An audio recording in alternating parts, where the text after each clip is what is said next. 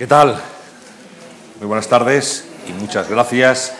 Muchas gracias por acudir a una sesión más de estas conversaciones en la Fundación que vamos a compartir con una figura muy relevante del mundo de la música desde hace mucho tiempo, desde hace pocos meses en el Teatro Real, oficialmente en lo que llevamos de, de este año, pero la verdad es que Joan Matabosc, que soy nuestro invitado, tiene una amplia trayectoria, una amplia experiencia acerca del mundo de la música que hoy vamos a poder conocer pues, mucho más de cerca.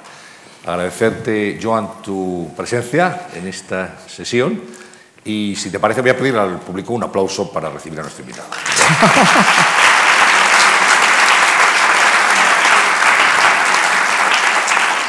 Director pues artístico del Teatro Real de Madrid y también del Liceo de Barcelona. Pues sí, bueno, muchas gracias y por la invitación. Es un placer, un honor. Me, encanta estar aquí con vosotros hoy y me pongo en tus manos para, la, para las preguntas que quieras que te conteste. Pues nada, decía que estás en Real de Madrid, Liceo de Barcelona, dos teatros a la vez y no estar loco, que decía la, la, canción. Bueno, esto ha sido un poco como consecuencia de, la, de un poco cómo se ha producido la la sucesión de, Gerard Mortier en el Teatro Real de Madrid. Al, inicio yo debía eh, venir al Teatro Real a partir del 2016. Bueno, es decir, antes, porque las temporadas de ópera se programan con unos años de antelación, pero en cualquier caso eh, yo empezaba a programar, digamos, a partir del 2016. Lo que sucede es que en el momento en que se produjo la noticia de que, de que Gerard Mortier, lamentablemente, eh, estaba enfermo y podía ocuparse de una forma poco regular del futuro de la programación del Real, pues eh, se buscó una fórmula para que me pudiera eh, incorporar antes. Esta fórmula consistió en un acuerdo entre las dos instituciones, me parece que está muy bien, porque es un ejemplo de colaboración institucional, eh, de que yo pues, esta temporada pudiera estar, tenía que estar en los dos teatros, en el, teatro, en el Liceo, continuando allí, y en el Teatro Real de Madrid. Eso, pues bueno, es un poco singular y un poco particular, evidentemente, pero la verdad es que me estoy divirtiendo mucho.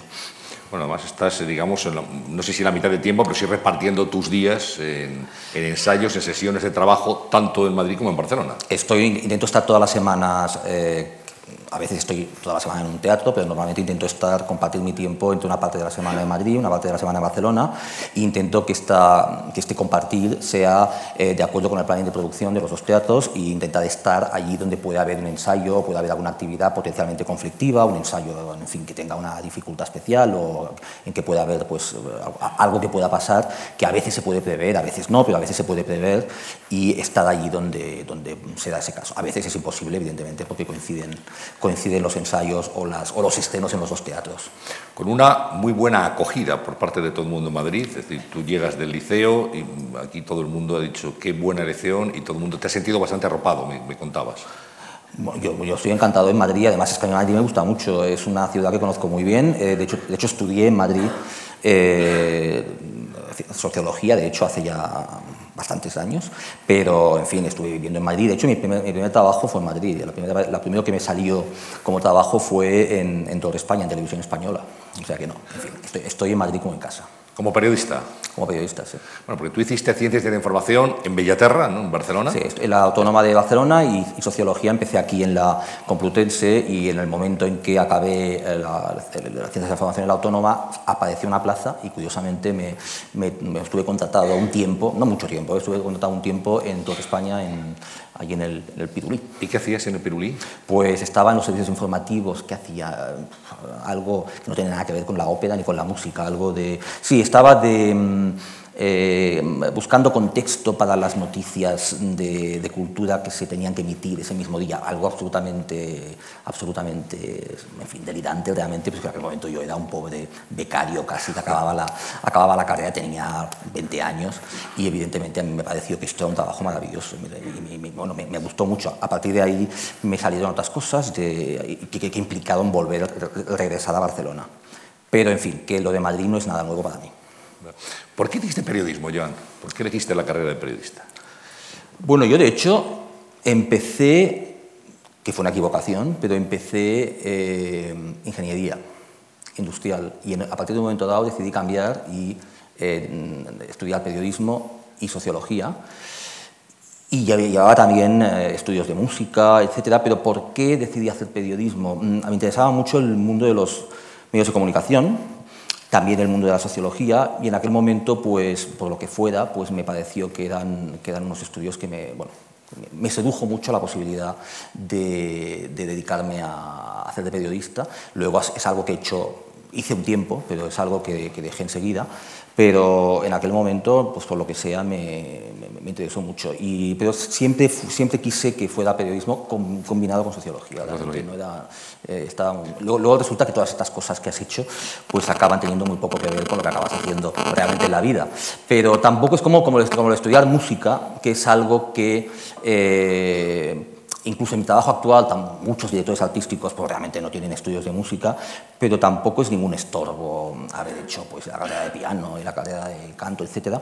Eh, no es ningún estorbo, quiero decir que está muy bien tener este bagaje, a pesar de que realmente luego en tu trabajo pues, este no es realmente el tema. Quiero decir, muchos colegas míos, pues, en fin, este es, estos estudios y este tipo de formación pues, es completamente, les es completamente ajena. ¿Cómo recuerdas tu época de, de redactor de, de cultura? ¿Estuviste trabajando en la delegación de ABC en Barcelona? Estuve trabajando, sí, eh, cuando ABC me, me, pidió incorporarme a la, a la redacción, era en Barcelona y era, en, y era con, eh, bajo la, quien me llamó, era Marcos Ordóñez, que en aquel momento era el, el director del Departamento de Cultura de ABC, que es curioso porque evidentemente Marcos Ordóñez supongo que es la cosa más inimaginable que se pueda llegar a, a, a poner encima de la mesa como, como, como, jefe de cultura de ABC.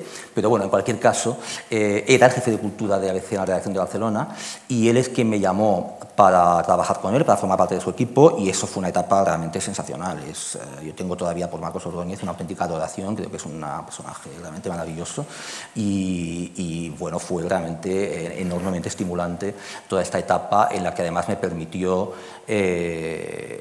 he vivido muchas cosas, pero por ejemplo, una de ellas, conocer mucho a Gerard Mortier, por ejemplo, que, que eh, fue como, como eh, enviado de ABC a cubrir los festivales de Salzburgo durante un montón de años, donde entablé una relación muy estrecha con Mortier, en un momento en el que eh, hay que decir que bueno, nos caímos muy bien, hubo realmente una, una relación muy muy, muy buena, pero eso tenía mucho que ver con que era el momento en que Mortier estaba en Salzburgo pues, provocando un cambio importante en el festival. Eh, lo había precedido Herbert von y el festival estaba realmente, era un festival muy cerrado eh, y al, núcleo alemán y, y austriaco. Eh, Mortier, con su programación realmente muy diferente de lo que, de lo que había hecho Salzburgo hasta entonces, eh, vivía con la amenaza de una posible, un posible boicot de una buena parte del público austríaco y, a, y alemán al festival y él decidió priorizar eh, el que eh, público del sur, de, sobre todo de Italia y de España, se convirtieran en clientes habituales del festival. Y un poco esta es la razón, quiero decir que no era, no, no, no era solo porque yo me encontrase muy simpático, que supongo que también, sino que creo que había un interés realmente eh, muy claro por parte de Mortier y muy inteligente de decir van a venir menos alemanes, van a venir menos austríacos, pero a mí me interesa eh, tener una, introducirme realmente en, un medio de, en medios de comunicación españoles para que, eh, para que un poco eh, el público español e italiano sustituya en parte a esta ausencia de público alemán y austríaco. Luego todo esto fue mucho menos dramático de lo, que, de lo que se podía prever, pero en un momento dado realmente esta fue una estrategia que me parece que, tiene, que tenía realmente mucho sentido por su parte. Estaba pensando, Joan, en lo que es la vida, ¿no? porque en aquel momento, ¿quién le iba a decir a Gerard Mortier que aquel joven periodista del diario ABC, que estaba allí, iba a sustituirle al frente del Teatro Real. Pues la verdad es que no, sí, es una cosa sorprendente y yo no, tampoco se me había pasado por la cabeza a mí, porque en aquel momento ni siquiera a mí se me había, se me había pasado por la cabeza el, la posibilidad de trabajar eh, en este ámbito. Esto fue una casualidad, esto fue una, algo que, que, que, surgió en el Liceo de Barcelona a partir del momento en que eh, Josep Caminal, decidió crear en el Teatro del Liceo un departamento de dramaturgia un poco en la línea de lo que son los departamentos de dramaturgia centroeuropeos. Eh, entonces me pidió, me pidió que me incorporase al teatro para construir este departamento y um, a mí en aquel momento, la verdad, curiosamente, es que dije que de acuerdo, pero no formando parte del teatro, sino como un colaborador externo, porque yo estaba muy feliz con, con, bueno, con las muchas cosas que hacía en aquel momento y el paso de, no sé, por lo que fuera, el paso de entrar a trabajar en el liceo como trabajo exclusivo no me, no me interesó mucho, y, pero como, como colaborador externo sí que estuve, bueno, inicié realmente una, una reforma completa de todo y, y se creó realmente este departamento, luego el incendio pues un poco arrasó con todo, Pero, eh, pero realmente este fue un poco el inicio de mi relación con el liceo y fue a partir del momento en el que uh, Alvin Hanselrod, que era el, el director artístico, eh, me pidió que me convirtiera en su adjunto, como fruto, por, cierto, de una, de una tremenda discusión que tuvimos por un tema. Es, una, una, cosa muy curiosa porque realmente yo me convertí en adjunto de Alvin Hanselrod después de una pelea tremenda, con él. tremenda, tremenda con él, pero tremenda, que acabó con que en vez de despedirme, una cosa como estas, me dijo, tenemos que trabajar juntos, eh, ven a hacer de media junto. Y me quedé muerto totalmente. Y eh, eso me pareció ya más interesante y ahí sí que ya me incorporé al liceo. Y entonces eh, él fue un maestro maravilloso, realmente. Además era una época muy difícil, era una época en que, en que se había incendiado el teatro y estábamos trabajando codo con codo en, en unos despachos itinerantes que habían estado prácticamente en toda Barcelona, desde la, la Yocha de Mar hasta la calle Caspe hasta el Hotel España, un cubículo del Hotel España. En, en, cualquier caso, eso para mí fue una, una, formación realmente excepcional. Luego él se fue a la Ópera de Hamburgo como intendente y en ese momento él mismo y Josep Caminal eh, decidieron que la sustitución del director artístico no debía pasar, que, que no hacía falta ir a buscar fuera porque lo tenían en casa. ¿El liceo, Joan, es más que un teatro? Eh, bueno, me cabe ninguna duda y, precisamente el incendio lo puso a prueba de una forma evidente. Quiero decir, la sensación de pérdida colectiva que provocó la tragedia del incendio, pues bueno, provocó que mucha, mucha gente que ni había ido nunca al liceo ni tenía la más mínima intención de ir en su vida, lo vivieron como una, como una pérdida personal, vamos, casi familiar. Eh, sí que lo es, y lo es porque bueno, en esas instituciones catalanas que han estado creadas por la sociedad civil y que han, forman parte un poco del, de, del, del, tejido más entrañable de la ciudad, pues eh, son más de lo que padecen, son, son realmente como son una posesión colectiva y el liceo realmente, pues bueno, este sentido patrimonial, ese sentido a veces un poco incluso hace reír un poco que la gente se siente como propietaria del teatro, pero no solamente los que realmente habían sido los, los propietarios históricos, porque realmente el liceo es un teatro construido por la burguesía local y que eh, durante un montón de años, de hecho hasta el año 80, era un teatro que eh, no, solo, no solo el edificio era privado, sino que la gestión era privada. Y esto funcionó, funcionó así desde el 1847 hasta el 1980. Quiero decir que, en fin, no está mal. ¿eh?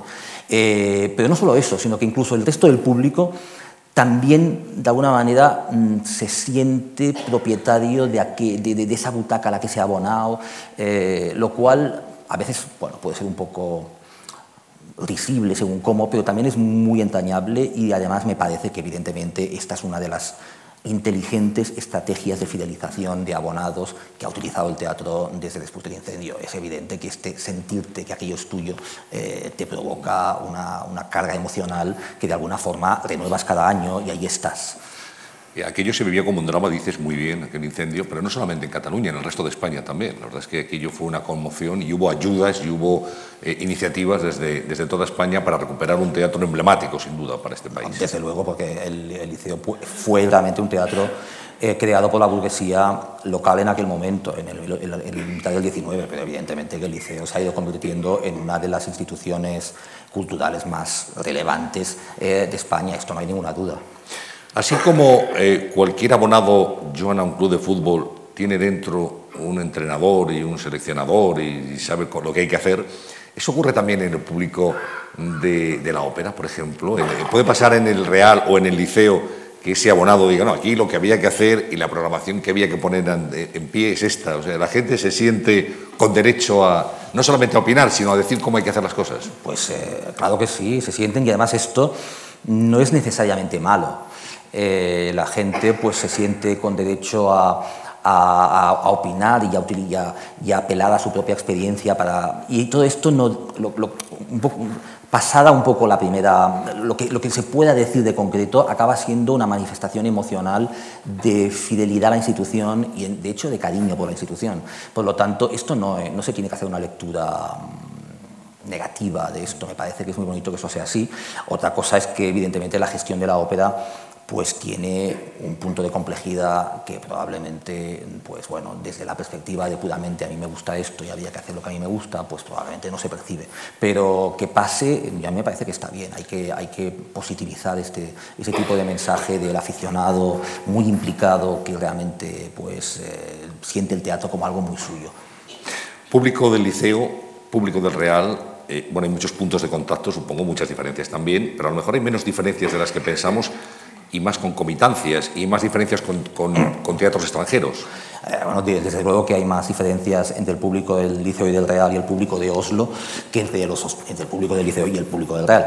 Pero en cualquier caso sí son diferentes y son diferentes porque las, tradiciones de los dos teatros son muy diferentes. El teatro, el teatro del liceo se inauguró en 1847 y ha tenido una, una trayectoria realmente sin ningún tipo de, interrupción. Decir, realmente el, hasta, el teatro ha estado abierto eh, desde, prácticamente desde, desde, su inauguración hasta la actualidad, sin realmente interrupciones, con una programación continuada, incluso en la época, por ejemplo, eh, a finales del 19, en los momentos de conflictividad social extrema, etcétera, cuando, una empresa, un empresario quebraba, que esto era muy habitual, y, y el teatro se tenía que, eh, tenía que pasar un tiempo cerrado, esto era un, un, elemento de preocupación enorme para el gobernador civil. Los gobernadores civiles de, Barcelona, una de las obsesiones que tenían a finales del 19 era que sobre todo no cierre el liceo, porque el hecho de que esté abierto da una sensación de normalidad. Entonces, pase lo que pase, eso no se puede cerrar. Y se hacía lo que fuera. ¿eh? Si, alguien había quebrado, pues se buscaba la manera de que, eh, hasta, que hasta que llegaba otro empresario, pues eh, quien fuera organizaba, organizaba actividad, pero no se podía cerrar el teatro. Eh, el, Teatro Real, bueno, la historia es muy diferente. En el Teatro Real hubo una, un inicio que además es muy parecido realmente, porque la, inauguración del Real en el 1850, pues casi, bueno, es muy, es muy, muy tres años después del liceo. Lo que pasa es que claro, el Real se cierra a partir de la segunda década o tercera década del, siglo XX y se convierte en sala de conciertos, Madrid deja de tener una, una tradición operística continuada, el Teatro de la Zarzuela por eso recupera eh, a partir de los años 60 una, una, bueno, una actividad operística regular y además lo hace a partir, por ejemplo, en los años 80, por ejemplo, lo hace modélicamente. Quiero decir, aquí este, este país tendría que hacer algún día un homenaje a, José Antonio Campos, por ejemplo, que, que en aquel momento, y a, y a, los gestores del teatro de la zarzuela de la época, que tuvieron la valentía de convertir un teatro español en un centro de producción, que esto era completamente desconocido en este país. Que es el primer teatro que intenta pues, que los directores de teatro eh, en Madrid eh, dirigieran ópera, incorporarlos al lenguaje de la ópera, etc. Hay un intento realmente muy serio de convertir eh, el teatro en un centro de producción, cosa que el liceo no hace. El liceo este paso lo da muchísimo después. El liceo en los años 80 no tiene la más mínima pretensión de convertirse en un centro de producción. Es un centro de pura exhibición de grandísimos cantantes con producciones alquiladas y punto.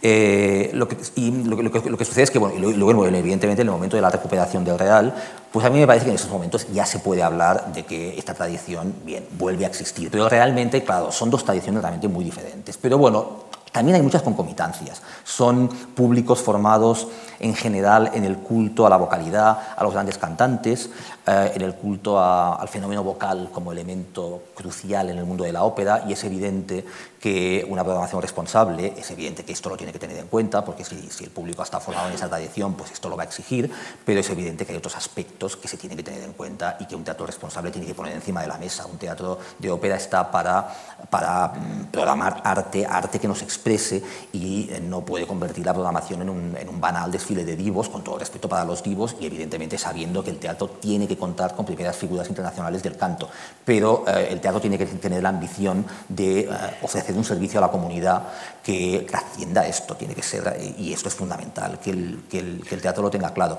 Creo que realmente el liceo en un momento dado pega el cambio y realmente a partir de, los finales de los de principios de los 90, eh, y que es antes de que yo llegue realmente, porque creo que el cambio empieza al menos a apuntarse, eh, algunos años antes de que yo llegue, y evidentemente yo creo que, yo creo que me encargo de pegarle un, en fin, de, realmente de, acelerarlo y de realmente consolidar una línea completamente nueva sobre la base eh, de que el teatro se ha incendiado, se está reconstruyendo y es una ocasión de oro de reinventarse, de realmente eh, destruir tópicos de estos asociados a la ópera como un espectáculo de privilegiados, de sociales y de expertos, eh, aprovechar también el hecho de que el edificio se había quemado, se había destruido, pero la institución no. La institución estaba absolutamente viva y además con una envidiable salud y por lo tanto podía programar eh, espectáculos, óperas, producciones, algunas excepcionales en otros espacios de la ciudad.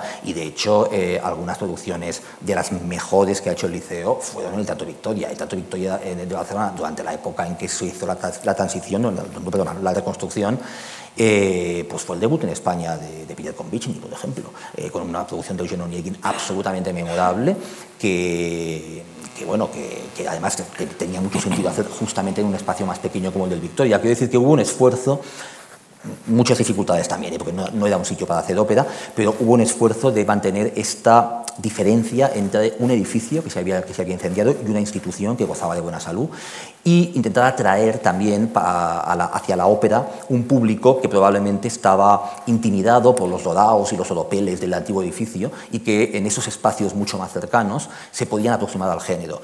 Y realmente esto fue un éxito absoluto, porque en el momento en que se reabrió el teatro con una estrategia de comunicación realmente de, realmente de una institución de todos, de acceso para todo el mundo, etcétera, se consiguió un poco que el antiguo público que justamente porque no había europeles, no había seguido al liceo durante esta, esta etapa, pues evidentemente regresó, pero todo ese público también se incorporó a las actividades del teatro. Y esto provocó bueno, una, unas cifras que realmente son espectaculares, no hace falta ni entrar en detalles, pero vamos, se pasó de, a multiplicar la actividad, eh, de venderse 110.000 entradas a la temporada, se pasó a vender 300, casi 400.000 entradas, eh, de 6.000 abonados, se pasó a cifras que estaban sobre los 20.000 es decir, realmente, eh, en fin, toda lo que sucedió en el liceo en este momento fue muy, pero muy espectacular. Hablabas hace un momento de, los divos, de las divas, bueno, forman parte consustancial de, de la ópera. Eh, cuando se es gestor de un teatro, como es tu caso, un director artístico, hay que tener mucha mano izquierda para tratar con personajes, sin duda, muy relevantes y muy importantes, pero quizá con personalidades un poco difíciles en carácter y en, términos de, presencia? Sí, hay que tener mano izquierda, claro que sí. Además hay que ser bastante psicólogo y sobre todo lo que hay que hacer, lo que es básico es imaginar proyectos, coherentes en el que personajes con un gran ego y con una gran, con una gran personalidad, pero también extremadamente creativos, extremadamente interesantes y, en fin, de, y primerísimo nivel, eh, imaginar que pueden trabajar juntos, que del trabajo conjunto de todos estos egos eh, realmente puede salir algo que desde el punto de vista creativo tiene sentido. Esto es básico, darse cuenta de que los proyectos tienen que ser realmente muy coherentes porque si no, realmente lo que acaba pasando es que bueno, pues te, acabas quedando con nada. Pero, eh, pero, sí, hay que tener mucha mano izquierda, evidentemente. De todas maneras, yo tengo que decir que los egos de los... El mundo, los cantantes han cambiado mucho, realmente, también. Que ya, no existe tanto... El, sí que existen egos, sí que, sí que es un mundo muy ególatra, pero ya no existe este divo eh, individualista, que, el espectáculo tiene que estar en función de él. Esto existe cada vez menos. Los cantantes actuales han, han, estado acostumbrados, incluso los más mediáticos, los más famosos, a trabajar con directores de escena muy potentes, con directores musicales muy exigentes, eh, y ellos mismos han, tenido, han, han, acabado teniendo una formación que, que, les ha cambiado mucho la mentalidad. Y entonces este, un poco el, lo que entendemos por esos divos de los años pues, 70. Se ha normalizado, 80, digamos. ¿no? Sí, esto ha cambiado muchísimo. A mí me parece que realmente eh, es un tema que hay que lidiar con egos, pues como con tantas otras profesiones, vamos, esto es que además si no, normalmente la gente cuando, cuando tiene mucho talento y cuando eh, actúa delante de 2.000 personas, pues claro que tiene ego. Y si no tiene ego, tiene otra cosa que es imprescindible, que es una cierta coraza, porque es que si no te la construyes, pues es que no sobrevives. Hay mucha lucha, entiendo, en el mundo del mercanto, ¿no? Mucha rivalidad, Sí, pero ya, mucha competencia. Sí, pero es una rivalidad uh, que no es la rivalidad, hoy en día no es la rivalidad de esas anécdotas divertidísimas, hilarantes que nos explican de los grandes, de los grandes divos y las grandes divas de los años 50 y 40. Mm, esto hoy en día existe menos. Eh, lo digo, lo digo, a ver, me, me, satisface, también es una pena porque hay menos anécdotas hilarantes. Justamente. Cuéntanos, cuéntanos alguna de las hilarantes que, que recuerdes. alguna de las hilarantes, pues por ejemplo, eh, eh, una vez estaba, Claro, el problema es decir los nombres, pero bueno, esto es suficientemente inofensivo como para que se puedan decir hasta los nombres. Una vez eh, estaba casualmente, yo era un niño, en al final de una función de Aida en el liceo y cantaba una soprano que se llamaba Liliana Molnar Talajic, que era una, una cantante que hizo una carrera cortísima pero una voz eh, impresionante, en fin, una cantante de estas que durante un corto periodo de tiempo era la gran diva de la Diana de Verona y todo esto. Esta cantaba Ida y la Amneris era Fiorenza Cosotto, que era una cantante prácticamente nómina del liceo, que cada, tiempo actuaba, una cantante realmente una relación muy, muy emocional, muy estrecha con el liceo. Pues eh, en el momento de saludos, la señora Liliana Molnar Talajic estaba eh, haciendo unos saludos interminables, porque se puso delante del telón y de allí no la sacaba nadie, ni con un tractor, y estaba echando besos pues, al quinto piso izquierda, luego al tercer piso derecha, luego a un paco de proceño que había por allí, bueno, esto no se acababa nunca, y estaba la Cosotto prácticamente a punto de tener un infarto dentro, eh, pensando que, bueno, pero que, había, que me toca a mí. Y en eso, en el momento que entra, le dice, lascia un po' per gli altri, deja algo para los demás. De eso ya no hay hoy, ya ese tipo de, comportamiento. Yo creo que esto, bueno, no sé, hay algunas excepciones, ¿eh? pero mm, ese tipo de, ese tipo de, de cantantes que de alguna manera un espectáculo se acababa siendo, y esto era muy típico en los 60 y en los 70, una suma de individualidades, pero realmente no había un conjunto, sino que eran simplemente una serie de cantantes buenos, pero bueno, pues entre ellos realmente no había ninguna química ni realmente pasaba nada especial. Esto se ha acabado, esto realmente no es así. Hoy en día los cantantes vienen con otra actitud, además hay un proceso de ensayos mucho más largo y que permite crear esta química y la mentalidad es otra. Entonces, esto, eh, un poco esto explica las grandísimas dificultades que tuvo la incorporación de compositores como Mozart, por ejemplo. El Mozart ortopedístico tardó muchísimo en, incorporarse al repertorio en, en, Madrid también, en Barcelona muchísimo. Y eh, eso que es curioso, porque hoy en día evidentemente estamos hablando de, uno de los top ten, pero esto, si nos ponemos con perspectiva histórica, Mozart en los años 60 y 70 eran teatros vacíos en que tres funciones era imposible llenarlas y todo el público quejándose de un compositor que era incapaz de permitir el lucimiento de los cantantes. Esto yo lo he oído decir cuando era un niño, pero así, así, así de claro. ¿eh? Y, un poco eso, pero claro, se entiende perfectamente que la actitud fuera esa en un, en un momento en el que el concepto del arte de la ópera era una, un arte realmente muy individualista. En España había pues un cast con cantantes individuales, algunos de ellos excepcionales, pero es evidente que si tú haces Norma o haces Aida, por ejemplo, pues un conjunto de individualidades puede dar más o menos un espectáculo que más o menos pueda provocar alguna emoción, porque bueno, pues no, deja de ser, no dejan de ser obras que por este camino algo no será un buen espectáculo, pero bueno, en fin, una norma con una norma excepcional y una larguista excepcional, hay momentos en que realmente se te puede poner la piel de gallina. Pero claro, esto no va a pasar nunca con las bodas de fígado. Nunca. En el momento que Elisa de la Casa canta bodas de fígado en el liceo y lo demás no se aguanta por ningún lado, lo que tienes es un espectáculo que no se aguanta por ningún lado a pesar de Elisa de la Casa. Porque aquí, allí, o hay un trabajo de conjunto o realmente es imposible entender la obra. Por lo tanto, que el público no conectase con la obra es absolutamente lógico teniendo en cuenta el concepto de ópera que en aquel momento estaba imperando en España. Has hecho, Joan, dos eh, apelaciones ya a tu niñez, cuando tú eras un niño, eh, y tú ya en, ese momento ya tenías contacto con la música, y me gustaría que nos contaras cuándo tomas tu contacto con la ópera y, de, qué manera te introduces o te introducen tus padres en el mundo del, del bel canto. Pues me introduce muy pronto y además se los tengo que agradecer y están por ahí, por casualidad. O sea que, nada, que, los, que, se los tengo que agradecer muy, pero muy pronto, realmente a los cinco años, una cosa así. Y sí, mis padres y mis abuelos, y esto fue, pues, bueno, no era muy consciente de ello, pero sí, yo he llegado a ver, yo tengo que confesar, y bueno, la edad que tengo ya es la que es, ¿no? Pero he visto a Giuseppe Di Stefano, ¿no? Que, vamos, que estamos hablando de un cantante realmente de otra época. Pero eh, empecé, empecé a ir a la ópera muy pronto, y no solamente a la ópera, sino también al teatro, y en fin, estaba, yo, yo, he estado muy interesado por este tema desde muy pronto, pero evidentemente no me había planteado, realmente hasta muchísimos años más tarde, la posibilidad de tener nada que ver con este, con este mundo desde el punto de vista profesional. Esto llegó, como he dicho antes, por pura casualidad. ¿Tú recuerdas aquí el primer contacto, no sé si a los 5, 6, 7 años? Pues sí, recuerdo que fue, además me acuerdo bastante bien y curiosamente me acuerdo de la, de la función, una horrorosa función, de fe, una, una, ópera horrorosa de Giordano que se llama Fedora, cantada por Giuseppe Di Stefano justamente y por una soprano que se llamaba Claudia Parada Pues eso fue, no fue, no fue memorable. ¿eh? Giuseppe Di Stefano estaba muy al final de su carrera y ya hacía lo que podía. Ella nunca fue una, una gran cantante y, la obra además era una obra que tampoco es una obra para tirar cohetes, salvo que tengas a una bueno, yo después, he visto fedoras que me han emocionado bastante, con Virginia Zeani o con Renata Scotto, o a su manera también con Mirella Freni, pero realmente o tienes una cantante de este tipo, o esta es una obra que no hay por dónde cogerla. Y incluso con cantantes de este tipo tampoco hay por dónde cogerla, pero al menos digamos que, que puedes asistir a una obra que permite a esos artistas, pues, en fin, eh, mostrarse, mostrar su arte a un muy alto nivel. ¿Tú tenías entonces cuántos años? Eh, pues yo creo que cinco o seis, algo así. ¿Y ya era capaz un niño de cinco o seis años de juzgar cómo era yo la me, yo me acuerdo muy bien de, de eso, sí, sí, me acuerdo muy bien, muy bien.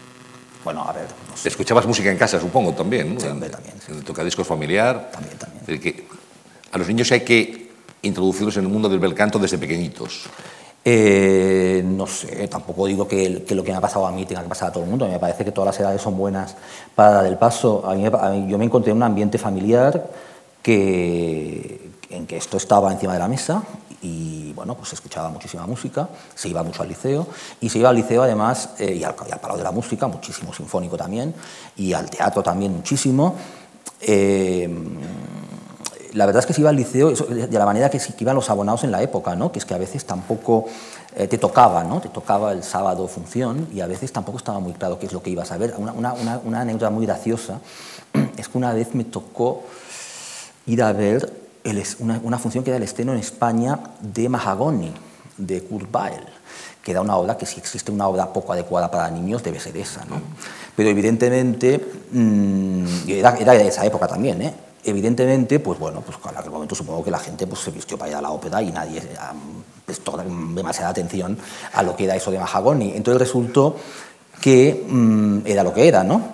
Y entonces lo que me hizo mucha gracia es que mi abuela me dio un programa con el argumento arrancado. Y, tengo, y todavía conservo un programa de Mahagoni con el argumento arrancado, supongo que pensándose que arrancando el argumento no te ibas a enterar de qué iba aquello. Pero vamos. Lo cual es evidente. Lo cual es evidente, porque además en este caso, y además era un montaje de la ópera de Leipzig que fue un escándalo monumental, pero monumental. Estamos hablando del año. Uh, estamos hablando del año 69, una cosa así, ¿eh? o 68 incluso.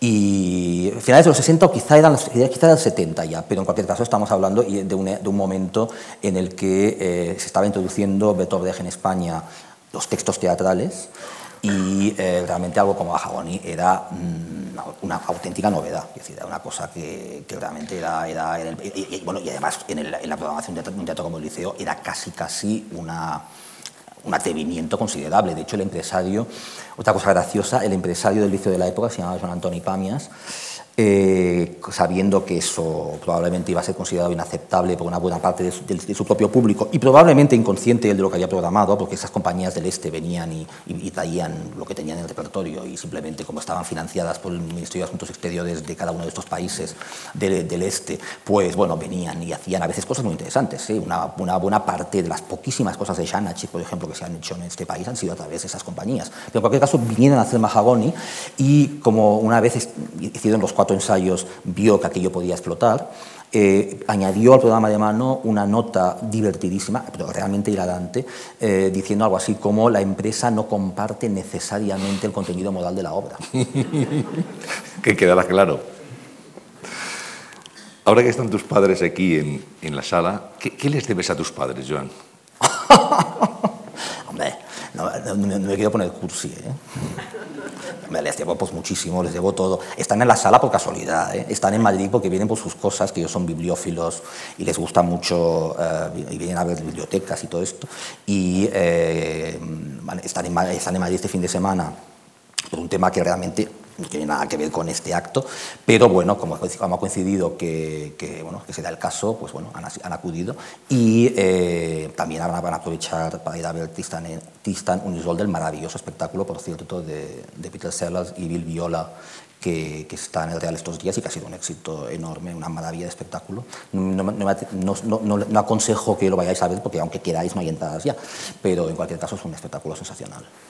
Tristanes e Isolda. Sí, eso también es verdad, porque tenemos, al, el, tenemos a la Isolda más promiscua de la historia de la ópera, probablemente. Han pasado, bueno, casi cada función con un tenor diferente, con un tristán diferente. Los va matando a todos. Eh, pero es que es, es, una, es una... Bueno, de todas maneras, hay que decir que se comenta que una vez en el Metropolitan Virgin Nilsson cantó Isolda con tres tristanes diferentes la misma noche.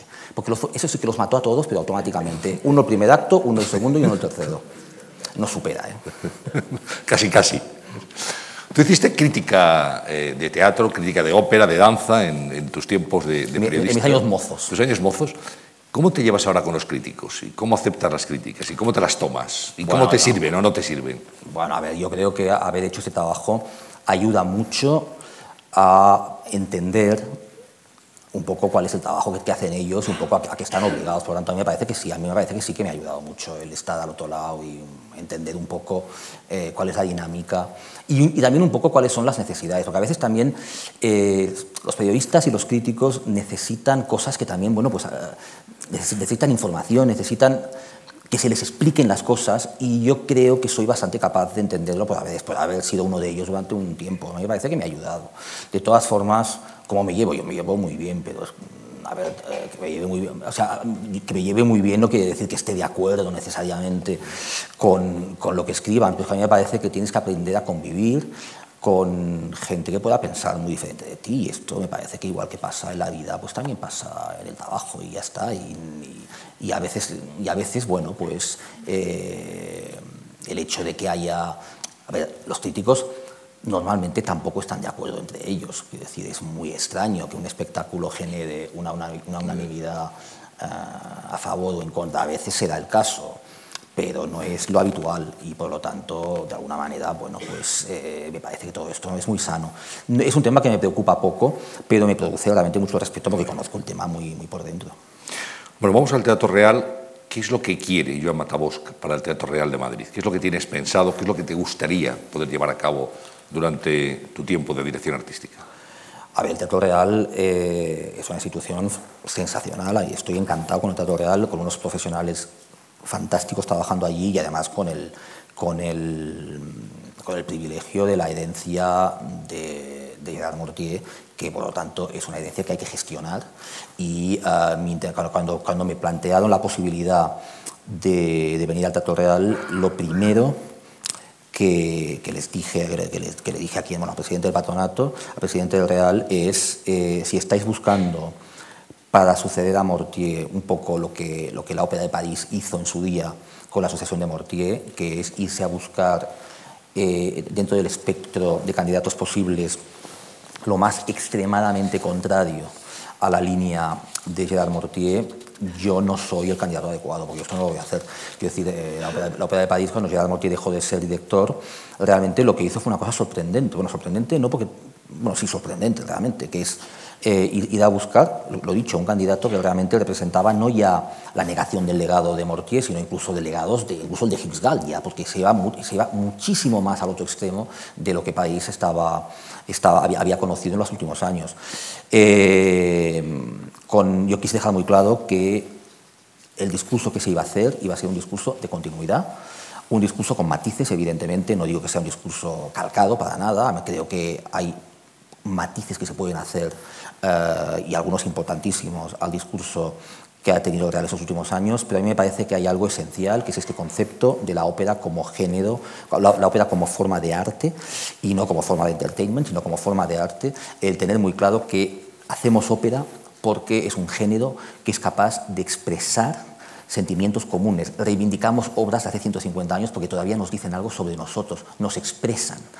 Y por lo tanto tiene sentido que las recreemos delante de nosotros con la voluntad de descubrirlas, no de recordar puramente lo bonitas que son y, estas, sino de realmente de, descubrir la obra, de descubrir cuál es el sentido de esta obra y por qué estas obras todavía nos interpelan hoy en día, a pesar de haber sido escritas eh, a lo mejor hace pues, 100, 150 años.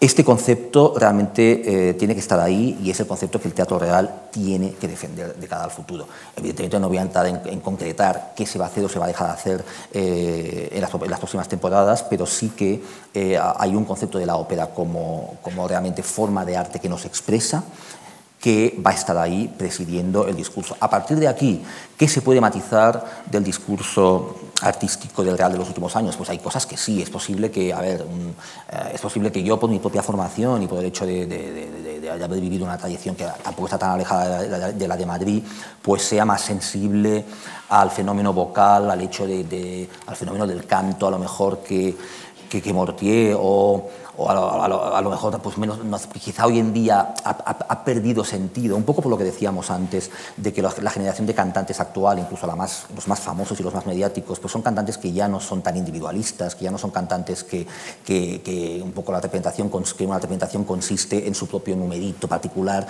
sino que son más capaces de trabajar en conjunto, eh, probablemente no tiene tanto sentido esta, que determinados repertorios estén casi vetados, que no se puede hacer, por ejemplo, una ópera de bel canto romántico. ¿Por qué no se puede hacer?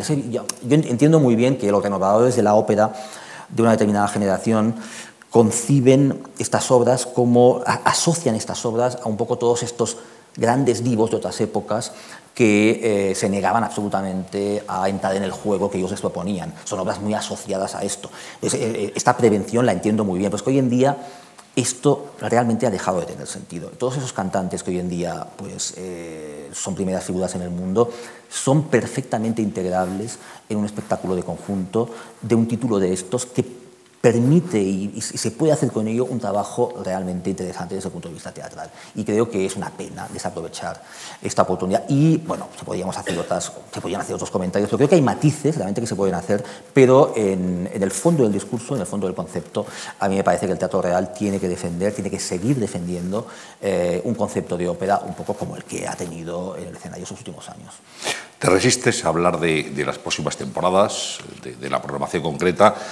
Algún medio de comunicación, el diario El País concretamente, sí publicó eh, lo que podía ser un avance de la programación del Teatro Real. No sé si esa información, eh, digamos, eh, está bien. Vero, Ventrovata, ¿cómo, ¿cómo es esa información? ¿Podemos fiarnos de lo que conocemos hasta ahora?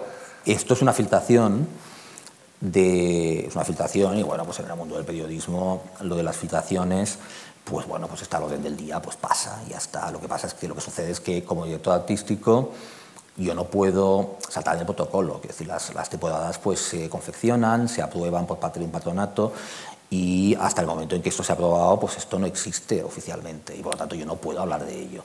Pero, pero vamos, eh, en fin, eh, las filtraciones pues son filtraciones justamente porque, bueno, pues porque alguien ha pasado la información y por lo tanto no digo que la información no pueda ser, al menos en gran parte, veraz. Verosímil. Pero, y verosímil y, y, tal, pero no, no voy a ser yo quien la comente, al menos hasta que, hasta que se apruebe oficialmente. Cuando se apruebe, encantado, vamos, pero un minuto después aquí hacemos un, una exposición amplísima de cada uno de los espectáculos y de un poco el porqué y el qué sentido tienen, etc. Pero realmente hasta, hasta que se produzca esta, este, este trance protocolario, realmente no, no se puede. Sigo con los periódicos. Hoy, justamente en el diario ABC, en la doble página, viene una interesante entrevista con Ivan Bolton, un director eh, inglés, y bueno, él hablaba de la existencia de alguna serie de contactos, conversaciones, para que pudiera ser director musical del, Teatro Real, dice que sería bueno quizá que hubiera un director musical estable, aunque tampoco confirma nada. Y yo le pregunto a John Matabosc si ese nombre está también bien tirado o eh, pertenece al mundo de lo no confirmado hasta que el patronato lo apruebe. Eh, estamos en lo mismo, es una filtración. Es una filtración. Pero buena, hay filtraciones buenas y filtraciones desencaminadas. ¿no? a ver, es una filtración y eh, lo, lo, que sí que digo es que, a ver, Ivo Bolton, que es uno de los candidatos eh, posibles para, para, el cargo de director musical, lo que sí que puedo decir es que vamos, es un candidato sensacional, vamos, ya no, ya no puede ser más, más adecuado ni más, ni más pertinente. Pero bueno, esto es que no es así todavía, vamos, es que no. Mi opinión sobre Bolton, bueno, que es uno de los grandes directores del mundo, es un director con un repertorio muy concreto, que es básicamente barroco, uh, neoclasicismo, uh, prerromanticismo, romanticismo de la primera época y luego siglo XX, Janáček, Britten, en fin, todo esto. Eh, y es un director muy centrado en este repertorio, por lo tanto no es un director ah, habituado al gran repertorio del 19, eh, pero en este repertorio es uno de los mejores del mundo, sino bueno, realmente uno de los mejores del mundo, sino que ha estado en Salzburgo, eh, bueno, todas las épocas, es un, caso único, ha sobrevivido a todos, porque Mortier es el primero que lo invitó en Salzburgo, pero así como cuando vinieron después los sucesores de Mortier, los demás directores de orquesta prácticamente hicieron renovación total de, los nombres, eh, Bolton ha estado en Salzburgo cada verano con todos. Y, lo mismo ya ha pasado en, la ópera de Múnich.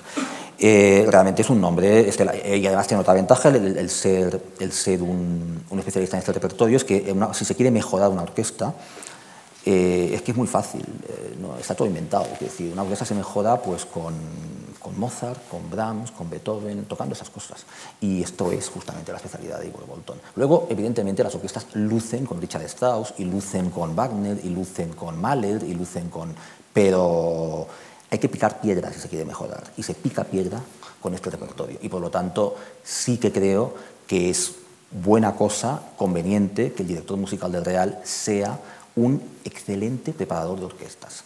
Aunque luego quien, quien, haga lucir estas orquestas sea algún nombre relevante, pero tú vas a tocar Electra de Strauss maravillosamente bien si no se te ve el promedio con una sinfonía de Mozart. Me imagino que programar un teatro como el Real, como el Liceo, es, es muy complicado por la cantidad de factores que hay que tener en cuenta, los calendarios de los cantantes, eh, la disposición de los directores, elegir directores escénicos, en fin, digamos que, que cuadrar todo eso es complicado y hay que hacerlo con bastante antelación también. Pues sí, la ópera es un, es un género que se programa con mucha antelación y la verdad es que esto es algo que cuesta de entender. ¿Con cuántos años? Pues eh, tres, cuatro años.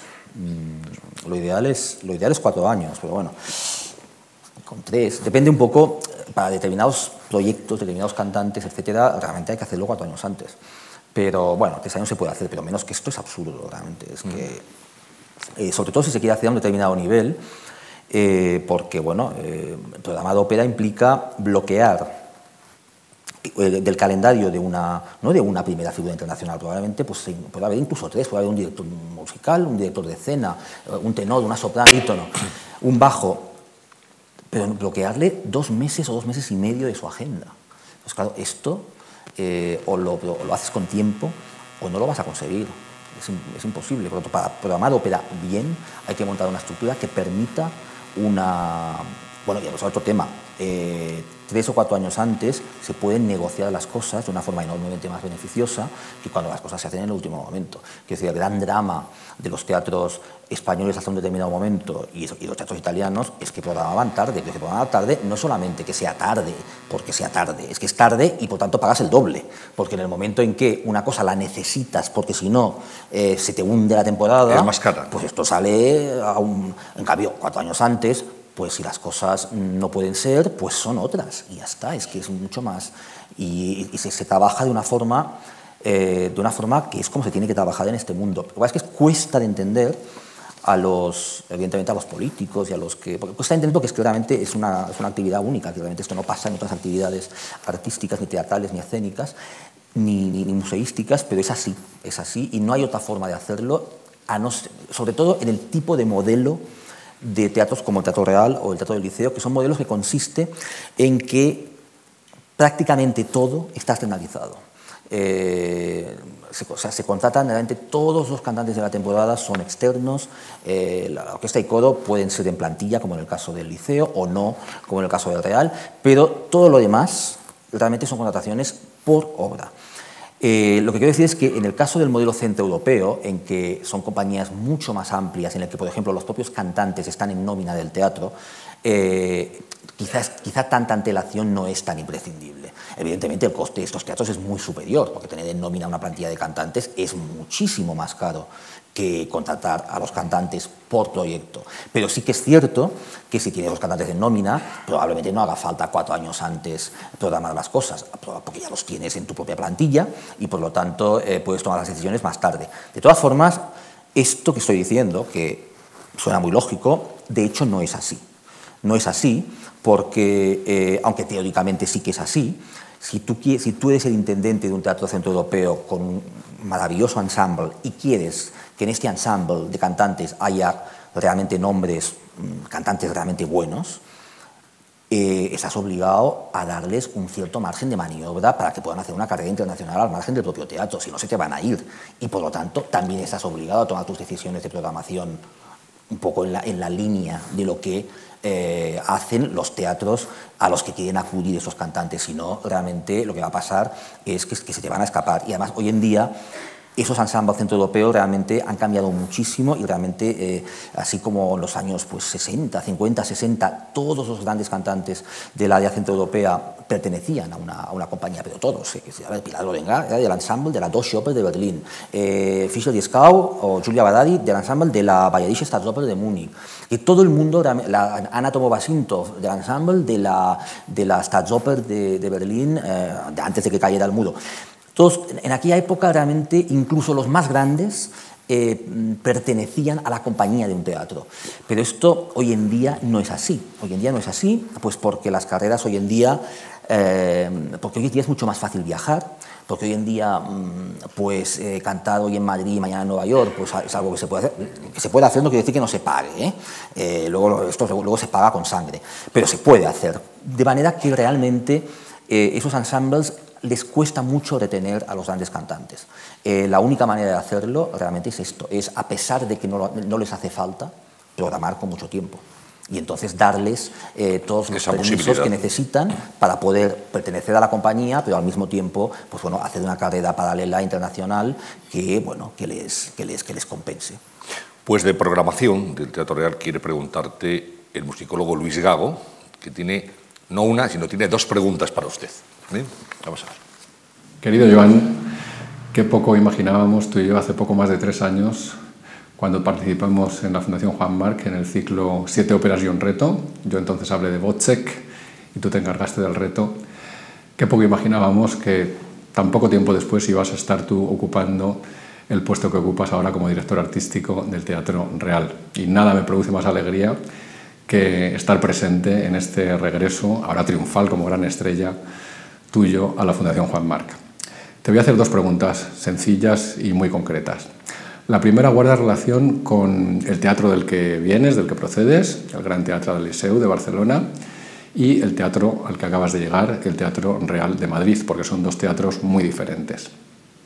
El Teatro del Liceo es un teatro largamente centenario, con una tradición muy consolidada, muy implantado en la vida de la ciudad, mientras que el Teatro Real estuvo cerrado como teatro de ópera durante varias décadas y no recuperó su condición original hasta hace relativamente poco, hasta el año 1997. Y la pregunta que te quería hacer es, eh, en tu condición de gestor y de director artístico, ¿hasta qué punto el conocimiento de la historia de un teatro, el conocimiento de su pasado, determina la manera de gestionar y de planificar su futuro?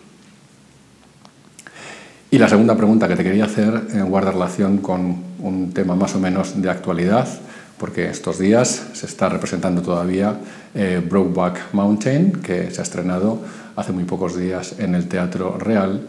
Y enlazo este estreno con otro que se produjo la pasada temporada también en el Teatro Real, The Perfect American, de Philip Glass.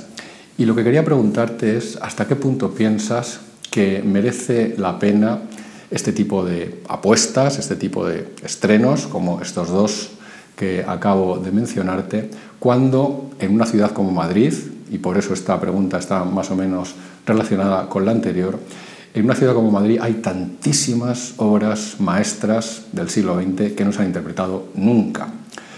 Tú no necesitas que te dé ninguna lista, por supuesto, pero estoy pensando en obras que nunca se han hecho en Madrid, como Dr. Faust de Ferruccio Busoni, como eh, Billy Bat o Death in Venice de Benjamin Britten, como Matches de Amala de Paul Hindemith. Además, el año pasado se celebró el cincuentenario de la muerte de Hindemith y el centenario del nacimiento de Britten, y los dos han pasado en gran medida inadvertidos en Madrid y yo creo que en el conjunto del país, o de Lord de Hans Werner Henze, o L'amour de Luan de Kaya Sariajo, o tantas obras que podemos considerar ya maestras y que forman parte del canon operístico del siglo XX que no se han hecho nunca. ¿Hasta qué punto merece la pena, tiene sentido, aporta algo el hacer este tipo de estrenos cuando todavía tenemos tantas y tantas asignaturas pendientes por conocer y disfrutar en Madrid? Muchas gracias. Bueno, dos preguntas. Vaya pregunta. Eh, sí. Pues, Vamos con la eh, primera que hablaba de, de la tradición, la historia del teatro para programar y para pensar en su futuro. Ah, bueno, ya, ya, lo contestar la segunda, pero bueno. Eh, la, sí, perdona, estaba, estaba, fijado con la segunda. Para que no se nos pierda. La historia del teatro, bueno, a ver, la historia del teatro para programar su futuro. A mí me parece que es, funda, es importante eh, conocer el, no sé si la historia del teatro es la palabra, pero es importante conocer el contexto, es conocer un poco la, la, cual, la cuando, cuando hablo, iba a decir la tradición, pero la tradición en un sentido no de que la tradición sea algo que se tenga que idolatrar y que tengamos que reproducir una tradición, que la tradición es un capital mm, siempre y cuando lo consideremos como un potencial. Una, tradición implica un código compartido. Y entonces lo que es maravilloso de tener una tradición es justamente que la alteración del código está llena de significado potencial. Eh, que, es, que, la, que, es la, que es una condición básica en el mundo del arte, es el extrañamiento del objeto de manera que tú puedas realmente descubrir eso, no solo recordar eso, sino realmente descubrirlo, que es una, que es una actitud activa. Por lo tanto, es importante ser consciente del contexto de la tradición, pero repito que cuando hablo de tradición eh, me estoy refiriendo no solo a, a, algo que, se tenga que idolatrar, ni estoy hablando en términos de mercado, sino que estoy hablando muchas veces, estoy hablando más bien en términos de las lagunas culturales también de un, teatro. Y esto me parece que voy a contestar las preguntas juntas. Eh, las lagunas culturales, por lo tanto, todas estas obras justamente, que, y todos esos compositores que por, las circunstancias que sean, y en el caso además de, de, de España pues son muy claras, pues realmente no han llegado a, estrenarse, no han llegado a presentarse, o en algunos casos se han estrenado, pero han pasado casi desapercibidas, no, han llegado a formar parte del patrimonio colectivo, no han llegado a, ser asumidas. Eh, esto ha sido así, pues por un poco por la, por propia historia de España durante el siglo XX, que decir, estuvo muy aislada durante, durante un montón de años y realmente muchas de esas novedades pues no, no llegaron en su momento o cuando llegaron pues eh, algunas han llegado realmente, porque por ejemplo, pues comentábamos antes que, Pamias en el liceo y también pasó lo mismo en Madrid, pues hizo esfuerzos para que eh, pues algunas obras, compañías del este pues presentaran alguna obra de, de por ejemplo, pues, eh, o, incluso algún Britten, Britten solamente uno realmente se llegó a hacer en Barcelona, pero realmente hay una grandísima parte del gran repertorio del siglo XX que es, que es desconocido todavía. Y por tanto, estas, lagunas que apunta Luis Gago, pues bueno, son muy ciertas realmente. Pues son, obras que eh, es responsabilidad del teatro poner encima de la mesa y de una forma progresiva pues conseguir que formen parte del patrimonio de nuestro público y que realmente nuestro público sea capaz de asumirlo. Y es muy cierto también que con estas lagunas, con estos peldaños pendientes de, escalar, es difícil eh, realmente asumir eh, determinadas obras contemporáneas, porque te falta el paso previo. Decir, ¿cómo vas a disfrutar de Benjamin si no sabes quién es Britten? Pero claro, esto sí que es cierto que es así, pero esta no es, no creo que pueda ser una excusa para decir que no hay que hacer Benjamin. Claro que hay que hacer Benjamin. Lo que pasa es que hay que ser consciente de lo que, lo que nos falta en medio y por lo tanto buscar una fórmula para que el teatro haga sus deberes y todas estas uh, Decimbenis y Bilitsvats y, y uh, Matis Dermales de Hindemith y Moses Unzadus, todas estas obras que realmente eh, son completamente, no se han hecho nunca en Madrid, o los Grandes Macabres de Ligeti, en fin, tantas otras, pues realmente es responsabilidad del teatro poco a poco, pues eh, pues hacer los deberes simplemente.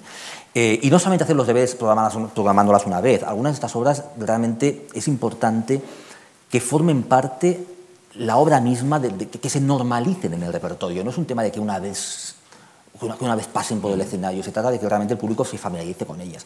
Pero la parte que me gusta menos, un poco de lo, es eh, esta contraposición, que me parece que no tiene nada que ver una cosa con la otra. Es decir, el hecho de que esto sea cierto y que sea una asignatura pendiente de, del Real y también del Liceo, realmente el Liceo ha hecho un esfuerzo enorme en esta dirección en los últimos años, bueno, todavía le queda mucho realmente. ¿eh?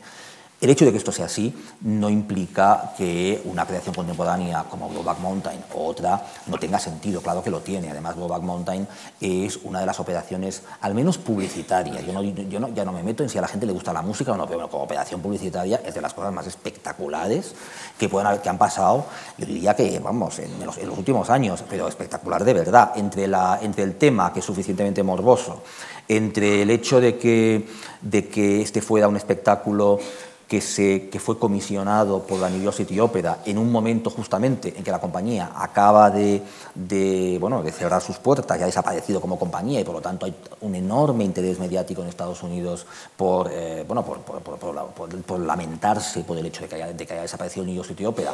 Claro, este estreno han coincidido una serie de factores que lo han convertido en, en, una, en un fenómeno mediático realmente excepcional. O sea que, vamos, a mí, me parece que tampoco está mal eh, esta posibilidad que ha tenido el Teatro Real de estar prácticamente en todos sitios. Y creo que, está, creo que esto ha estado muy bien. Luego te gustará más o te gustará menos la obra y evidentemente esto no quita a que hay muchísimas, muchísimos DVDs, muchísimas obras, muchísimos compositores que hay que poner encima de la mesa en los próximos años.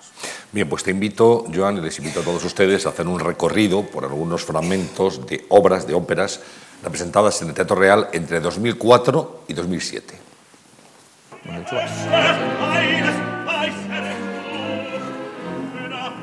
Arredò!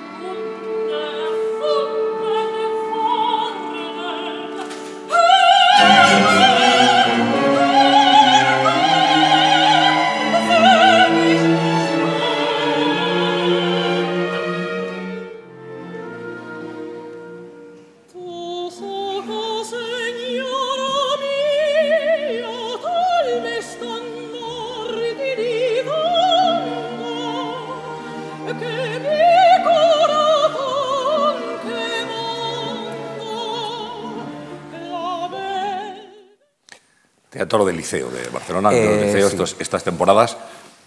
Y, es una, y hay algunos ejemplos un poco de lo que Bueno, hay una, uno de los espectáculos, uno de los, de los títulos, el Voz de, que eso fue una coproducción con el teatro. Bueno, de hecho, y el Gato, el Gato con Bodas también. Estos dos han sido coproducciones con el Teatro, Real de Madrid. Liceo Real y por lo tanto ambas se han visto se han visto en Madrid, tanto El gato con botas, que era un montaje de Emilio Sagi con escenografía de Agatha Ruiz de la Prada, como este Botze, que era un montaje de Calixto Vieito, y que bueno, se estrenó en el liceo y que posteriormente se presentó en el Teatro Real. Lo demás, hay algún ejemplo justamente de lo que comentaba Luis Gago, eh, por ejemplo, El sueño de una noche de verano, el Midsummer Night's Dream de Britten, que en ese momento era una obra que era completamente desconocida en España y que se estrenó justamente en, en el liceo con este montaje maravilloso de Robert Carson eh, que con, con, David Daniels con el, papel de Oberón y fue justamente pues esto, una, en la, está en la línea de incorporar todos estos títulos completamente del siglo XX fundamentales, excepcionales y completamente desconocidos al repertorio de los teatros. Este esfuerzo también lo hizo en su momento el Teatro Real y Midsummer Night's Dream también el Teatro Real hizo en este caso otra producción que en aquel momento fue, fue, fue eh, Antonio Moral quien la, quien la organizó y que fue confiada a Pedluigi Pizzi, pero también el Teatro Real un poco pues hizo eh, un poco esta, esta operación de volver a de, incorporar Britten en, en, el patrimonio del teatro. ¿Veremos más coproducciones, Teatro Real, Liceo de Barcelona, en el futuro? Eh, estoy convencido de que sí, el Teatro Real eh, tiene en estos momentos, estamos trabajando en un acuerdo fenomenal de, de, coproducción estable del Teatro Real con la Ópera de París, con el Covent Garden de Londres, con la, ópera, con la Netherlands Ópera de Ámsterdam y con la Monet de Bruselas, luego también con otros teatros, pero en este caso un acuerdo absolutamente estable y eh, evidentemente, yo creo que en el futuro es básico que a este acuerdo se incorpore el Liceo de Barcelona, pero me parecería absurdo anunciar solemnemente un acuerdo conmigo mismo. Y por lo tanto, espero, espero que venga mi sucesor y lo acordemos, porque me parece que sería grotesco que diga, y el Liceo también, pues bueno. Pero tendrías que firmar dos veces, a un lado y a otro de la mesa. ¿no? Eh, con el Liceo será, pero será cuando haya. Eh, nuevo director. Nombrado. ¿Cuándo habrá nuevo director? Pues antes de final de temporada. Y el acuerdo va a ser, pero bueno, cuando lo nombren la semana siguiente, yo creo que nos vamos a poner en Esto ya firmado. Hablabas ahora de Antonio Moral, que ha sido antecesor tuyo como director artístico del Real y ha querido también estar aquí esta tarde y dejarte sus reflexiones y sus preguntas. Bueno, buenas tardes eh, a todos eh, y muy especialmente a Joan Matabos, nuevo director artístico del Teatro Real. En primer lugar, Joan, quiero felicitarte por tu nuevo puesto. Creo que es muy importante para un teatro como el Teatro Real contar con una persona mm, con tu experiencia y con tu buen hacer durante tantos años en el Teatro del Liceo. Bueno, a mí me gustaría hacerte dos preguntas, que es lo que me han dicho que te podría hacer. La primera, me gustaría saber eh, cuál es tu planteamiento de cara a alternar eh, obras eh, anteriores al clasicismo, me refiero al barroco, que durante estos años además has tenido programando en el Liceo de Barcelona con, con un gran éxito. Eh, supongo que en Madrid eh, llevarás esa misma línea, eh, un poco apoyando un repertorio que hasta que yo llegué al Teatro Real era prácticamente inédito y conseguimos en los cinco años que yo estuve al frente del teatro actualizarlo. Mi pregunta es, ¿vas a continuar en esa línea? ¿El barroco va a tener un papel importante en tu programación de los próximos años del Teatro Real? Y en el caso de que así sea, ¿qué autores barajas y qué repertorios? Mi segunda pregunta eh, va encaminada al repertorio español, en concreto a la recuperación del repertorio español. En los años anteriores creo que se han recuperado obras interesantes eh, de Arrieta, se han recuperado obras de Albéniz, hemos hecho una zarzuela de, Moreno Torroba. En fin, eh, me gustaría saber si sigues tú con el interés de recuperar parte de nuestro patrimonio español, eh, me refiero a patrimonio desconocido o poco ejecutado en los tiempos actuales y supongo que además eh, seguirás con el estreno de nuevas obras. En principio hay tres en cartela, tres compositores españoles que supongo que se mantendrán. Pero vamos, sobre todo me interesa eh, preguntarte cuál es tu planteamiento de cara a la recuperación del patrimonio musical español y de las óperas tanto de los siglos XVIII o XVII y siglo XIX. En concreto, mm, les diré a ustedes que tuvimos la oportunidad de coproducir juntos el proyecto Vicente Martín y Soler, en el que coprodujimos tanto el Burbro de Boncore eh, como el Árbol de Diana entre el Teatro del Liceo cuando Joan era director del Teatro del Liceo y yo era Teatro del Real. Muchas gracias a todos y muchas gracias y enhorabuena por este encuentro y a ti por estar con todos nosotros aquí en Madrid. Pues sí, en efecto hicimos una, dos coproducciones. Eso es un ejemplo de colaboración, además me parece especialmente, especialmente interesante. Es decir, un acuerdo de, entre el Real y el Liceo de devolver a la circulación dos títulos de Martín y Soler, El Árbol de Diana y El Burbedo de Boncuore. El Burbedo se estrenó en el Teatro Real y se hizo en el Liceo posteriormente, y el, y el Árbol de Diana se estrenó en el Liceo y se hizo en el Teatro Real la temporada siguiente. Eh, nos pusimos de acuerdo sobre el director de escena de cada uno de los espectáculos y sobre una parte del cast, luego hubo cambios en el cast de cada uno de los teatros, pero parte del caso fue realmente, eh, tal como comenta Antonio Modal, un ejemplo, yo creo, institucional, modélico de colaboración entre los dos teatros con el objetivo de devolver a la circulación. Y además no solo eso, sino que hubo en ambos casos una, una, grabación audiovisual importante y un DVD que se publicó, en el caso de Burbedo lo publicó Teatro Real, en el caso de Galgo de Diana lo publicó el Liceo, eh, pero en cualquier caso los dos teatros juntos lograron pues rescatar, resucitar, exhumar estas obras y devolverlas a la circulación. Me parece que es un ejemplo y es evidentemente que este ejemplo debería seguir. Y no solamente con obras del, 18 y del 19, también del 20. De hecho, da la casualidad de que la primera temporada lo que hay es una exhumación de patrimonio de una obra del 20, justamente. También hay obras del 20 que merecen, eh, de patrimonio español, que merecen que las pongamos encima de la mesa. ¿Por qué son, tan polémicos algunos directores escénicos? ¿Y qué opinión tienes tú al respecto? ¿Hay provocación deliberada? Eh, sí, no, he contestado lo del barroco, pero vamos. Eh, Contesta lo del barroco. Lo del barroco, no, lo del barroco, evidentemente que sí, y evidentemente que es lo que comenta Antonio Morales es absolutamente cierto. Él hizo un, un, ciclo Monteverdi con las tres óperas de Monteverdi, eh, que fue un auténtico, bueno, un auténtico bombazo en, en Madrid, porque realmente, pues, eh, como ciclo, realmente esto, esto era completamente inédito, y evidentemente que aquí hay un campo por recorrer, porque hemos hablado antes mucho de, de, la, de, que España en el siglo XX que estuvo muy aislada, que hay óperas de, los grandes compositores del siglo XX que no han llegado, pero lo mismo se puede decir del barroco. Hay una cantidad de, bueno, el Teatro Real ahí tiene un campo de acción enorme de cosas que realmente le son completamente ajenas y que además son auténticas joyas y creo que van a ser sorpresas maravillosas para el público. Él me pide que diga un compositor. pues no sé, un compositor no hace falta decirlo. De hecho, a ver, por ejemplo, ahora mismo se acaba de hacer el, Indian Queen de Purcell, que un poco está en esta misma línea, pero yo creo que un compositor que realmente desde el punto de vista escénico, el real, no ha cuidado eh, lo que debería es, sin duda, Händel, por ejemplo. Eh, la cantidad de maravillas que tiene, la cantidad de potencial que tienen todas estas obras y lo poco conocidas que son en esta ciudad. Eh, ¿Y ahora paso a los directores escénicos? Sí, si esa provocación deliberada puede desvirtuar a veces el espíritu original de la ópera. A mí me parece que esta es una, una polémica que les encanta a los aficionados a la ópera y tal, de que... A ver, el director escénico se le contrata para que haga una cosa, que es que explique la obra, que explique el sentido de la obra.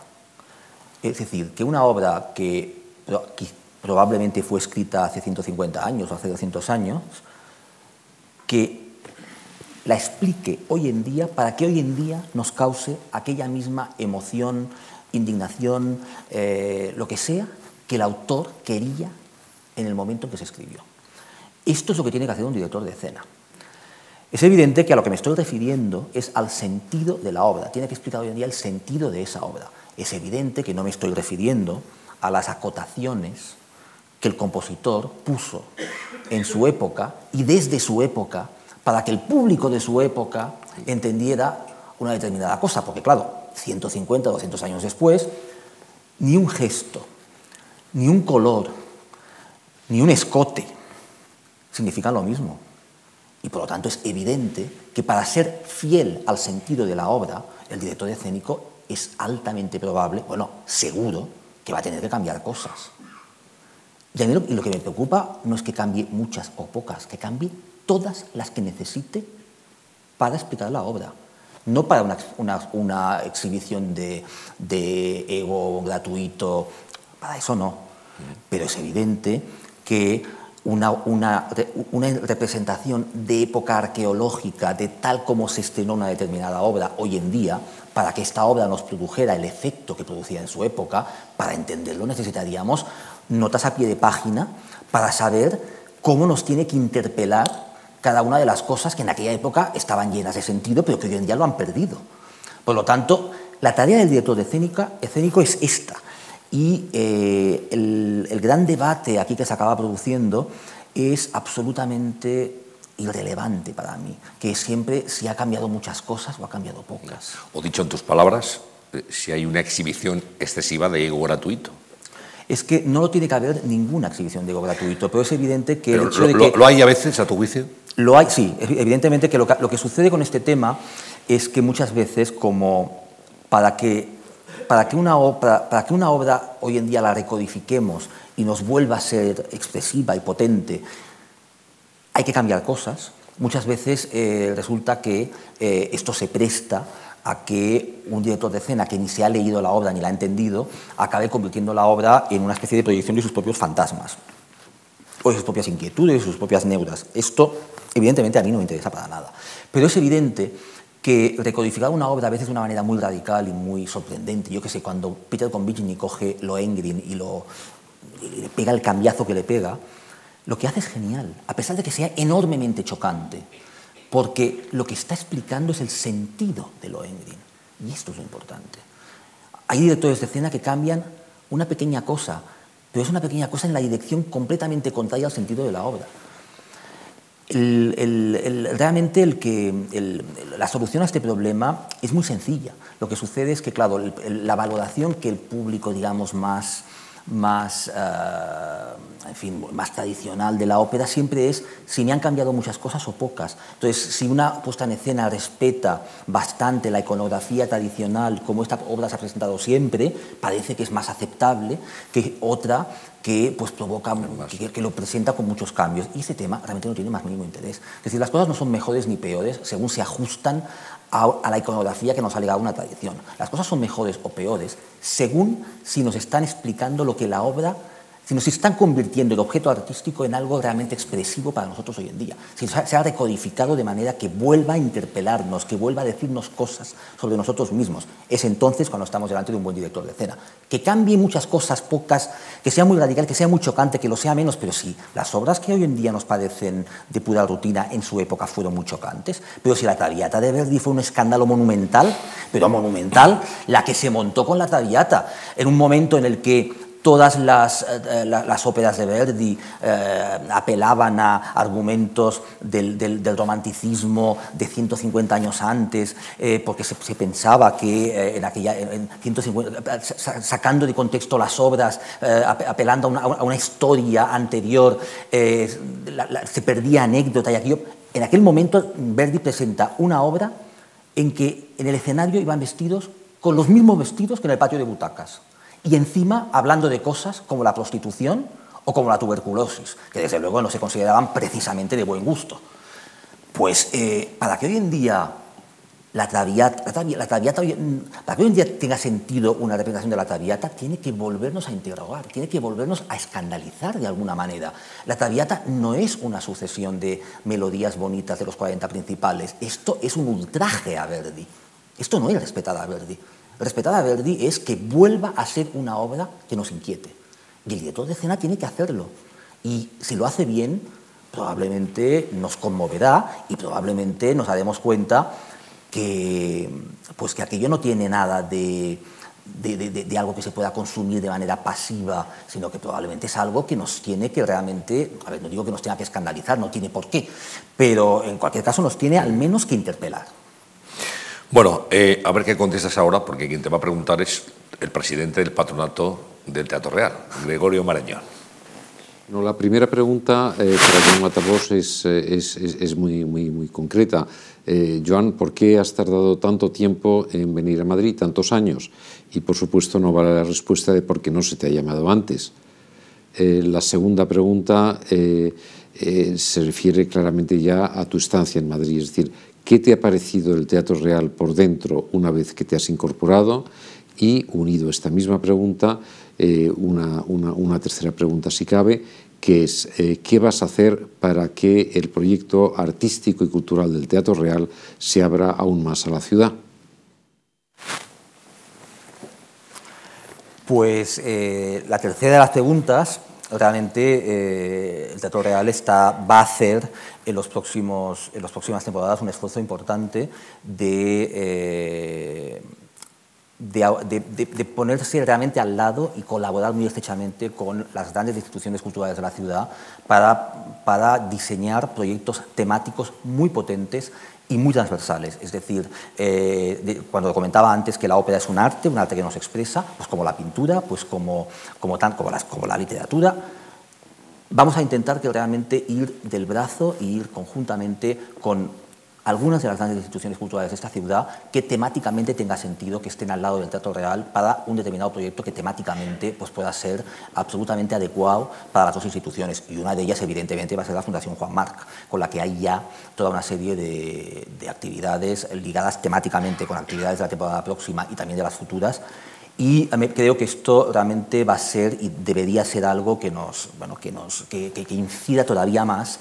en este concepto de la ópera como algo que no es puramente una afición, sino que es un hábito de una persona culta, una persona que lee, una persona que va al cine, una persona que va al teatro.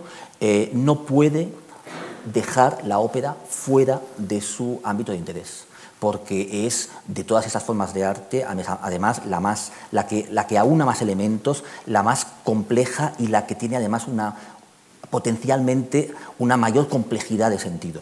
Por lo tanto, eh, un poco es la respuesta a la tercera pregunta. Eh, sobre cómo he encontrado el Teatro Real. Bueno, el Teatro Real es una, ya lo he dicho antes, una institución, a mí me ha parecido excelente, vamos, es un equipo de profesionales sensacional y yo no tengo más que elogios, es decir, eh, se trabaja maravillosamente bien y eh, evidentemente esta es una temporada atípica, es una temporada atípica porque yo no puedo estar al 100% del tiempo y es una temporada atípica porque las circunstancias han sido las que han sido, pero pese a todo, las cosas han, creo que han ido realmente, bueno, están yendo de una forma, bueno, admirablemente bien y creo que toda todo, toda la transición y todo, eh, creo que está, está siendo realmente muy, muy, en fin, muy positivo y muy, no tengo más que elogio realmente. Y la primera pregunta, bueno, mm, yo, mm, ¿por qué he tardado 16 años? En venir a Madrid, pues la verdad es que yo me tomo los proyectos muy en serio y no soy un saltimbanqui mm, como, como, son muchos de mis colegas, de que cuando están en un teatro lo que están haciendo es mirando a ver dónde van eh, lo antes posible y muchas veces que utilizan la programación de los teatros. Hay, teatros que no se entiende la programación que tienen si no sabes que el director artístico está haciendo méritos para irse no sé dónde.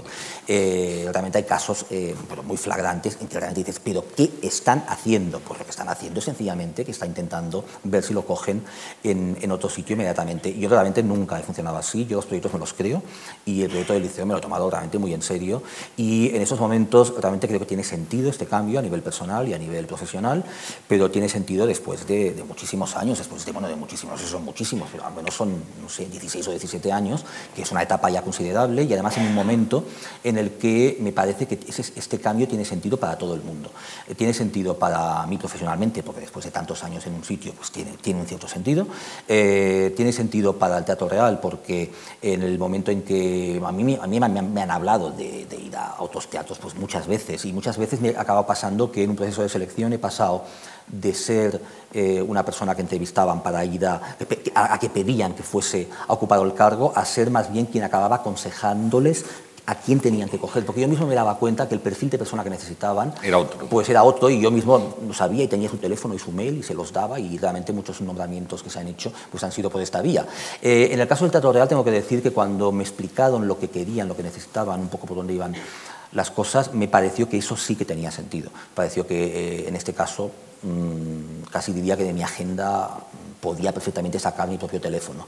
Eh, entonces, eh, pues bueno, tomé, la decisión. Eh, y, y, no, solo, no solo para el Real y para mí, sino que yo creo que para el liceo también tiene sentido, porque el liceo, en el momento en que tomé la decisión, realmente el liceo estaba obligado a un cambio drástico de modelo. Realmente era, era, era inimaginable y supongo que lo es todavía. El, liceo hay muchas incógnitas todavía en el ambiente, a pesar de que en esos momentos hay una gestión muy sólida, muy responsable, tiene una relación óptima realmente con el director general y el presidente del patronato en esos momentos. Pero el liceo en esos momentos está forzado realmente a un cambio de modelo muy radical y yo me encontraba en una situación en la que mm, estaba un poco intentando ver cómo podía hacerlo para preservar al máximo de la quema el modelo que yo había construido. Y la verdad es que me di cuenta que esta era una situación muy poco, muy poco buena incluso para el propio liceo. Es mucho mejor que alguien venga y cree otra cosa diferente, más que tener a alguien que está intentando ver lo que puede salvar de lo que ha creado. Me parecía que no era algo que fuese bueno ni siquiera para el propio liceo. Y creo que cuando vi que las tres cosas pues bueno, conjugaban y tenían sentido, pues pues eh, tomé la decisión. Pues estas son algunas de las obras de las últimas temporadas del Teatro del Liceo.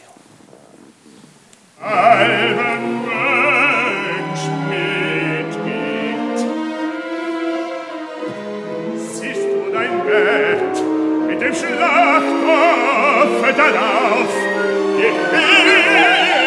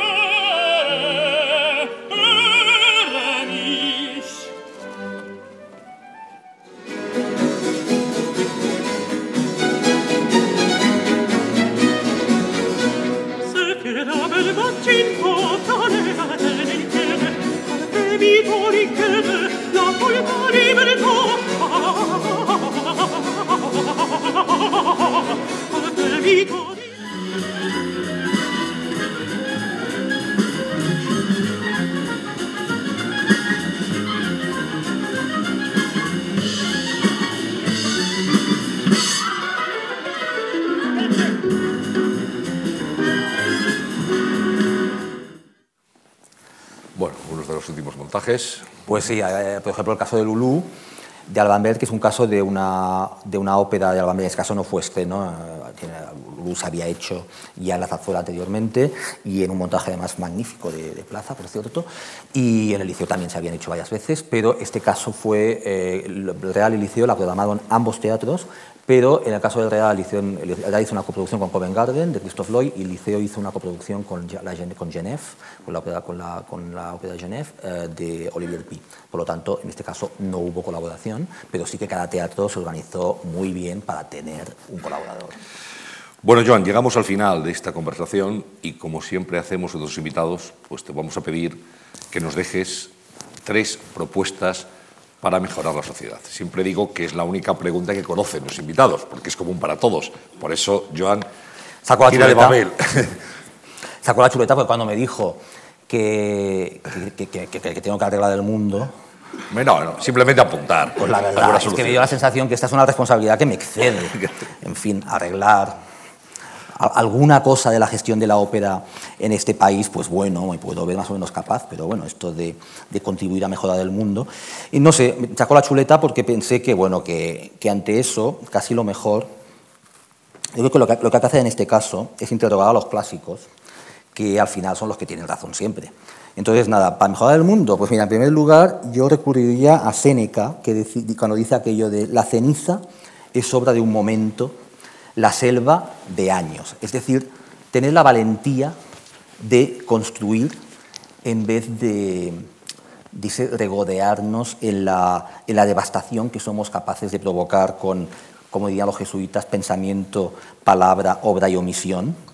Y esto vale para cualquier ámbito. Tendríamos una sociedad mucho mejor si tuviéramos más respeto por los que emplean sus energías en construir.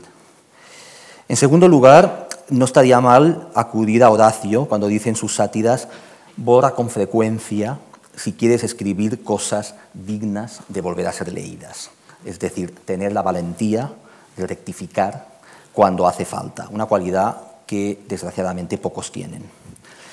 En tercer lugar, a mí me encanta mucho uno de los, bueno, de los muchísimos aforismos de Stanislav Lek cuando escribe aquello de quien tenga sueños de poder, al menos que no ronque en voz alta. Tener el pudor de no darse más importancia de la cuenta. Sería una mejora de la sociedad si fuéramos conscientes de que tenemos que tomarnos en serio hasta un cierto punto, pero no más.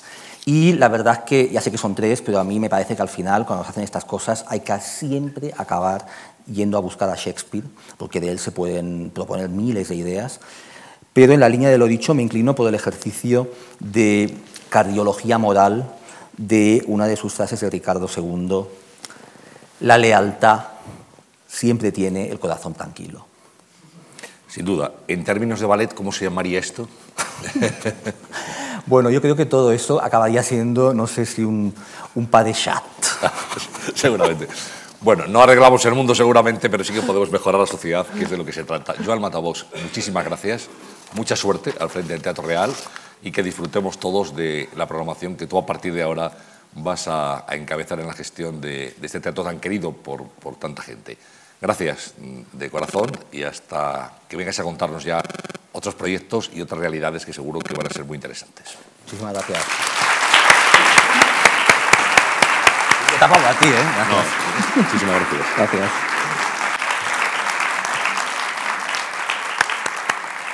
gracias. gracias.